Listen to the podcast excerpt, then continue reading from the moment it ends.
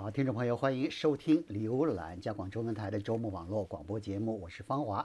今天呢，和我一起在播音室的有本台的吴威和亚明。欢迎网友和听友发表评论和看法。我们的电子信箱是 china art r c i n e t dot c a。我们的新浪微博是加拿大国际广播中文。呃，也欢迎您关注我们的网站，呃，w w w r c i n e t 点 c a，还有我们的 Facebook 加拿大国际广播加拿大国家中文频道。每个星期五在北美东部时间上午九点半，我们会有脸书直播，Facebook Live。另外呢，加广出品的加拿大新闻移动 APP 已经可以在谷歌的和苹果的应用商店免费下载。现在呢，我们谈谈这个星期我们节目中的几篇报道。吴威这个星期你做了一篇报道，讲的是这个 BC 省提出了一个叫要有效打击逃税和洗钱的这个法案，叫土地拥有者透明法草案。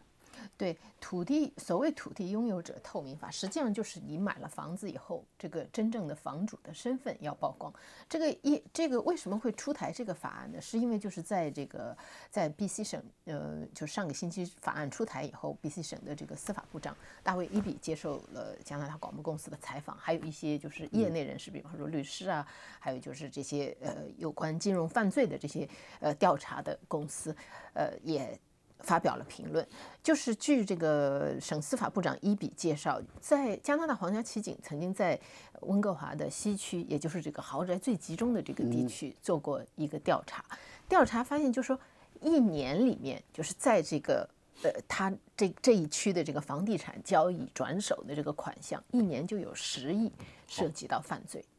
不或者是毒品交易啊，或者是洗钱啊什么的。好，而且是越是豪宅，越是容易成为这个。洗钱的钟爱的这个洗钱者钟爱的这个目标，对啊。另外就是还有就是透明国际加拿大分部或者叫加拿大透明国际也做过一项调查，他们这个调查就是在加拿在温哥华的大温的最贵的一百栋豪宅里面，top 一百这里面有一半将近一半你不知道房主是谁，嗯，有不知道房主是谁。这个里面呢有一些呢是个是个人，比方说那个一个。一个很年轻的学生，或者是一个根本没有收入的家庭主妇，他说他是房东。那么，但是真正这个房子就是这个房受益人是谁？就是你说的不知道房主是谁，指的是虽然注册有注册人，对这个人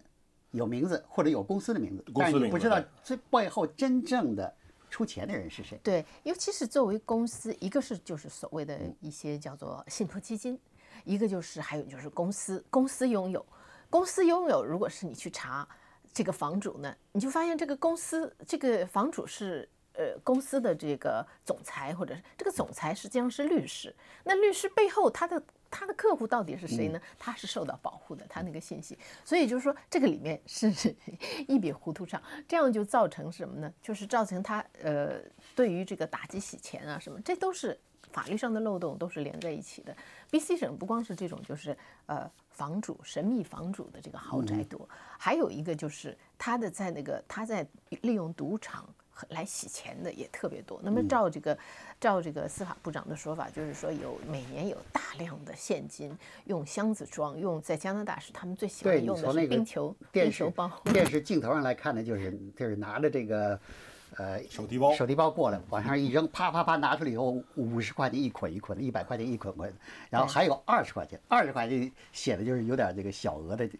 纸纸票太多，可能是从贩毒市场过来的，大大的这个可能是从海外就直接带过来的。进进赌场的这个票子吧，他们最喜欢的面值据说是二十二十加元，好用好用。再有就是什么呢？就是他还有就是像你说的，呃，这种像贩毒啊什么的这样的，他之所以要进赌场，在赌场洗钱，也是因为通过赌场这些，他可以把它换成大额的或者是存进银行，就是洗白嘛，然后就可以，然后就投入呃开公司也好，或者是买房子也好，呃，还有就是买豪车。嗯，说到公司，实际上公司也有一个，就是他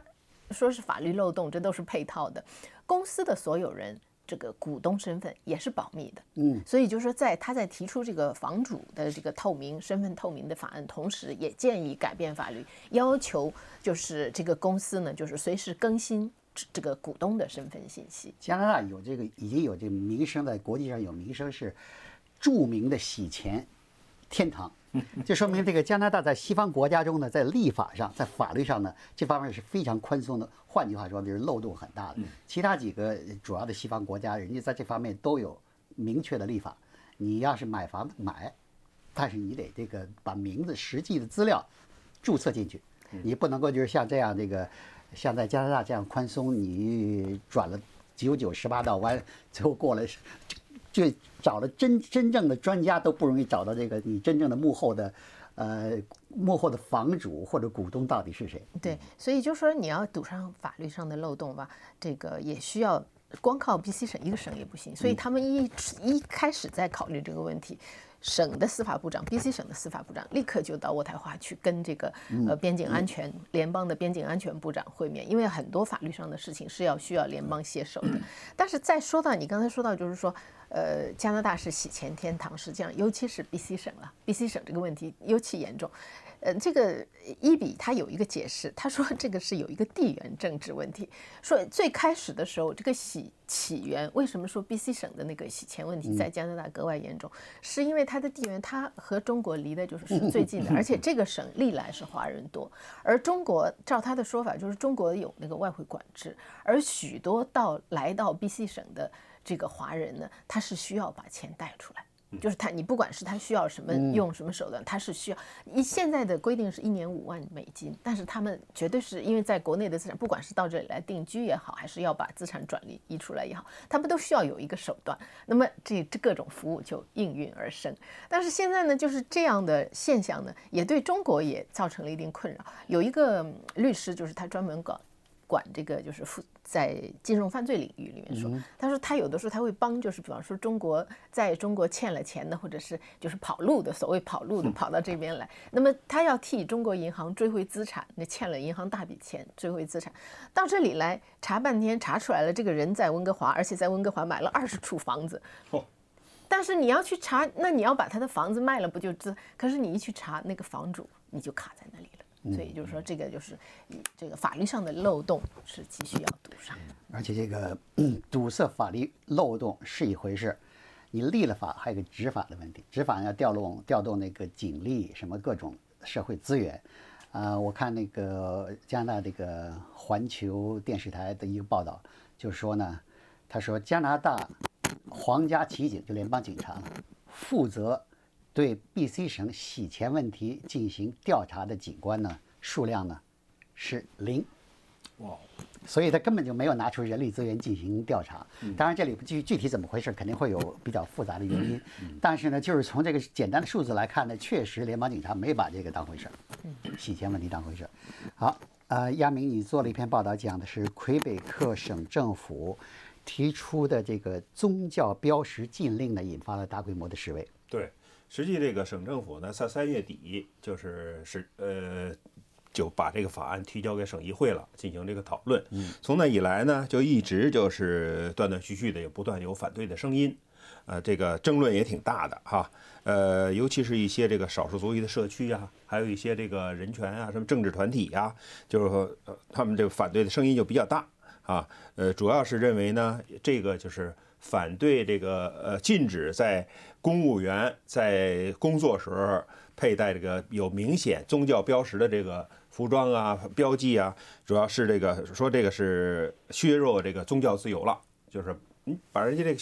呃宗教的这个象征给削削掉了嘛哈。看我看那个示威的时候，你明显看到，有一些就是明显的是魁北克土生土长的嗯白人，也都是围着。他也去了，女孩呢 也都围围着头巾呢，头巾对，好像是装扮成穆斯林女性一样。但是这说明呢，这些这这些人呢是很同情，呃，这个穆斯林女女性的这个对佩戴宗教服饰的自由。对你刚才说的这游行，那就是星期日，就是刚呃上上个星期日，还有挺就是规模还挺大的呢。好家伙，有成千上万的人就在蒙特利尔呢走上街头来抗议啊！而且就像你说的，这成千上万里不仅只有这个真正的穆斯林。还有一些等当地人也支持他们的，他们也认为，但是也有一个别人呢，就是呃认为呢，其实他们不是真的理解，在这个就是穆斯林国家妇女戴头巾的真正含义或者什么这里边，他们当然就是现在我们先说反对这个议案的哈，就是有这个，比如说有一个我们都知道前年在魁北克城发生了一起这个清真寺的枪击案。打死了呃四个人吧，五个人。就有一个人当时是在那里边是在祷告的，他也从魁北克赶到蒙特利尔来了。呃，他就明确的就说，他说这个呃二十一号法案就等于是呢，呃会再次挑起关于这个世俗化的辩论来，而且等于是强化人们那个反穆斯林的这个情绪。这不是等于把人们注意力又又都吸引到这个宗教标识上来了吗？哈，说他，所以他认为二十一号法案里边提到这个，呃，我省省政府的提案呢是说让人们去掉这宗教标识，尤其是妇女带的宗教标识来体现男女平等。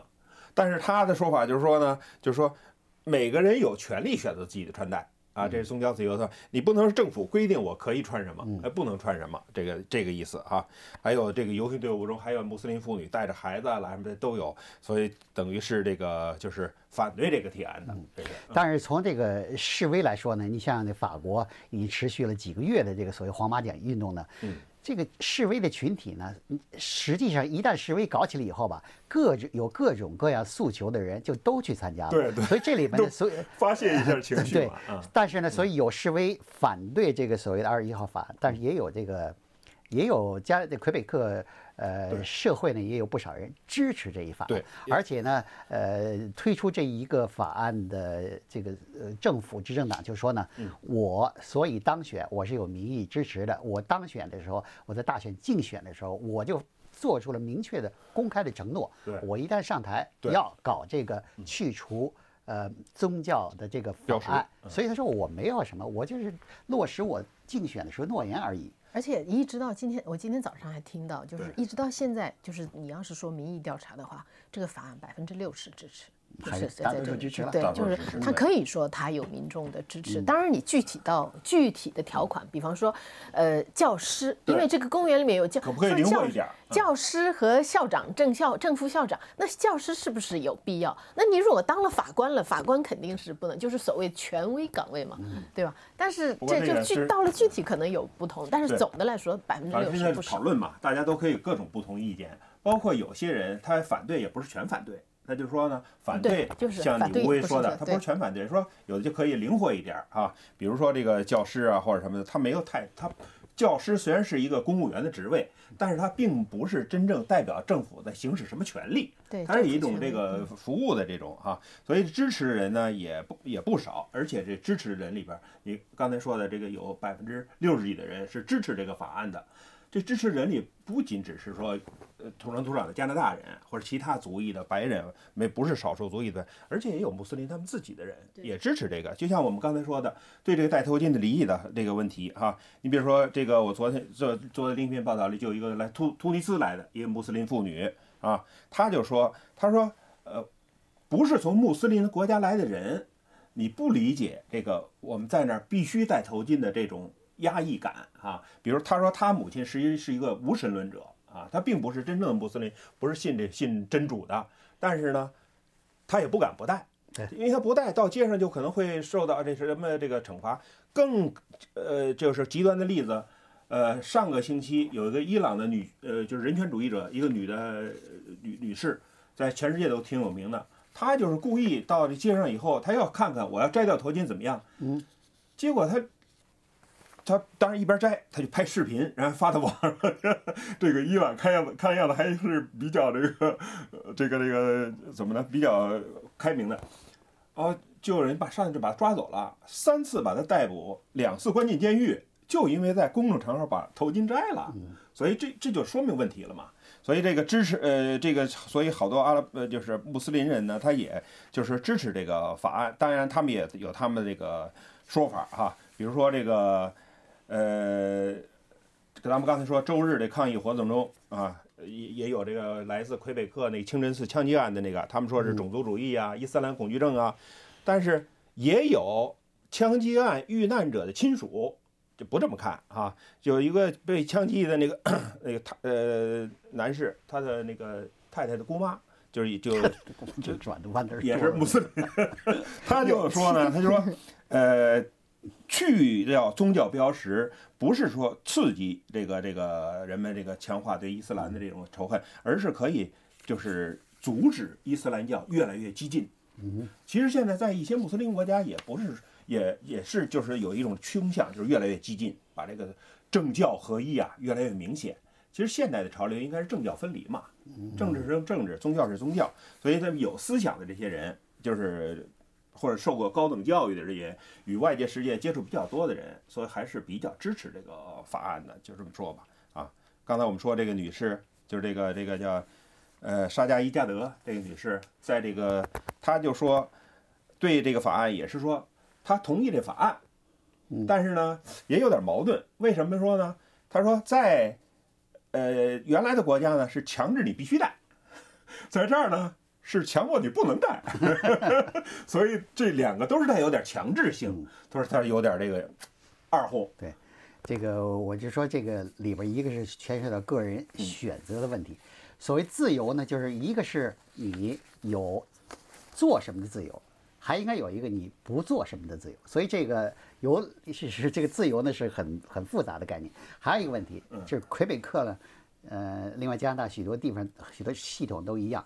教育跟医疗系统都是公费的，这一牵涉到公费，这就不一样。政府行为，因为你像为什么要他说要是教师也不应该也不能带这个法案规定教师不能带呢？因为教师的钱是纳税人出的，对。如果纳税人的多数呢是支持这样的法案的话，那么就是禁止教师呢也有一定的道理。但是这个法案呢，所以就因为这个逻辑，这个法案说呢，私校的教师不在这个范围之内。之内，对。为为什么？他就是私校是你自己，你这个自自己掏的钱，这这个校长或者校方董事会自己掏钱过的，不是纳税人的钱。对。所以就不受这个。所以这个根本的概念，现在就是抗议的人和支持人。就是出发点都不在一条线上，是双轨上边，所以说就是像你说的这个，呃，在私立学校的这些人，就是他就觉得没有用政府的钱，而这个政府的出发点呢，实际就是呢，就是说你是代表政府这个出现的，你公务员嘛，拿的政府工资嘛，所以你就应该是与宗教分离的，而且需要强调一点是什么？有些人是不是真的分清楚了？这个法案只要求上班时候不许带，下了班你爱怎么带怎么带。所以呢，这些人是不是没弄清楚这个？还有就是要象征政府权威的岗位。对呀，啊，像这种权威的拿枪啊，什么那个法官啊，什么这些啊，对，就行使公权力的这些人。嗯，行，这个问题呢，只要是这个没有通过，在议会没有通过之前，没有形成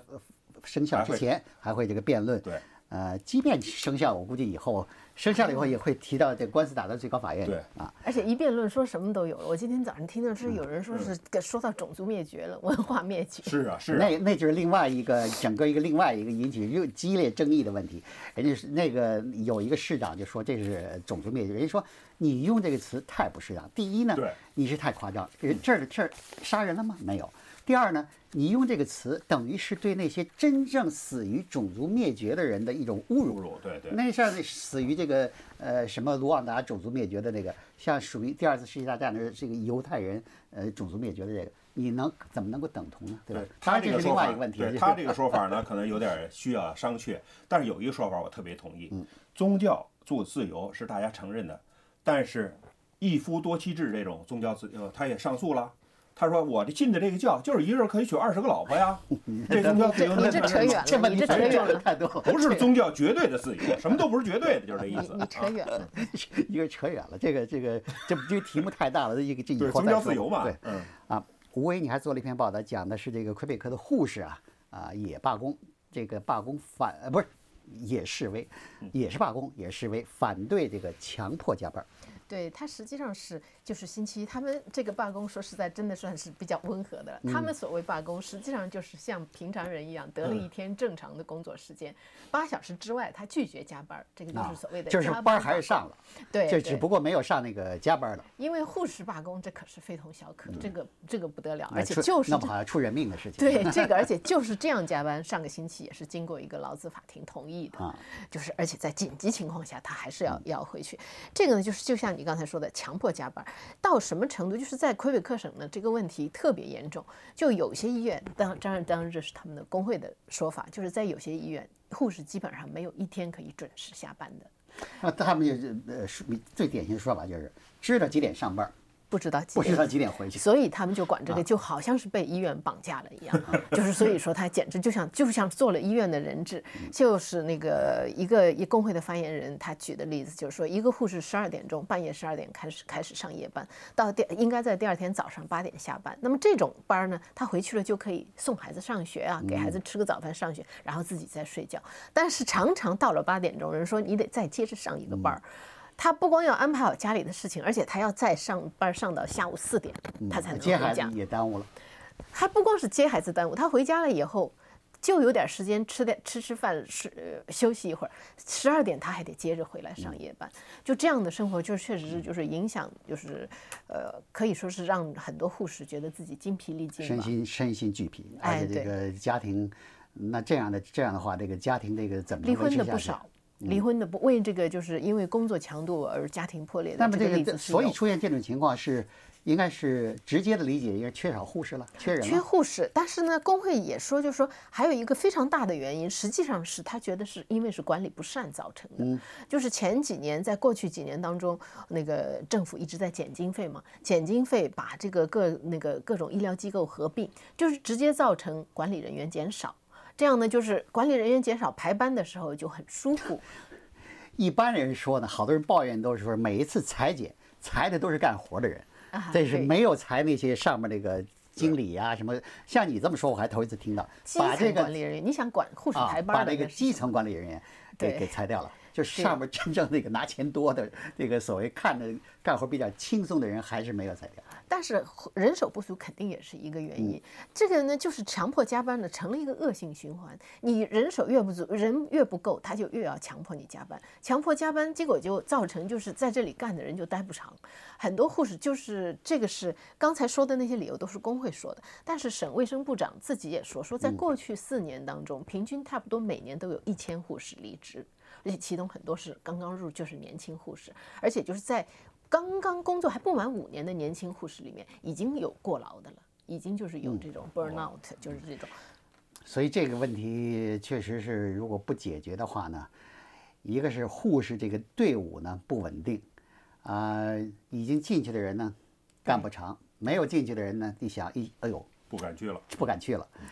而且呢，就是也影响到呃医院的服务质量。你想，如果对患者如如果患者在那儿，这个医这个护士已经连续上了十几个小时的班了，再给你打针的时候，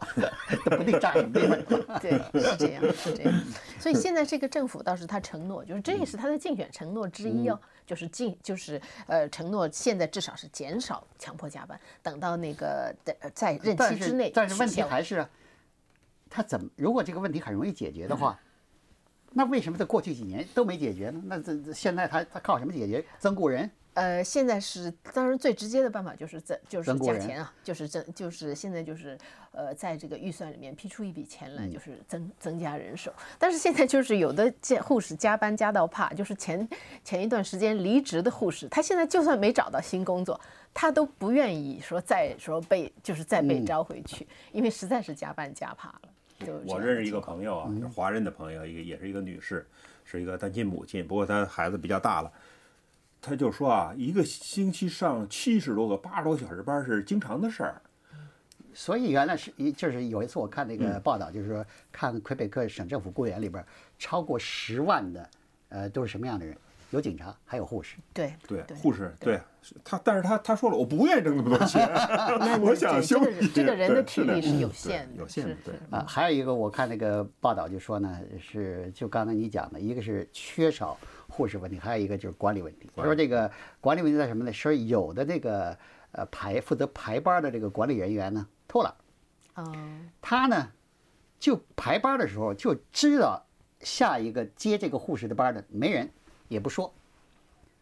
也也也不找人替班，然后最后快到最后一两个小时找他说，哎，接着干。嗯，对，这个反所以呢正加班费不他出，都政府出，纳税人出。嗯，对，所以就是呃，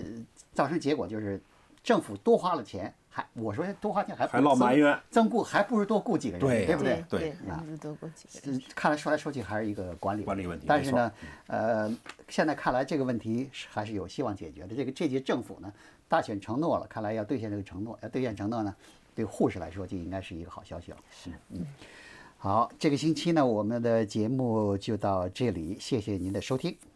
希望听到您的看法和建议。好，祝您这个健康愉快。我们下次节目见。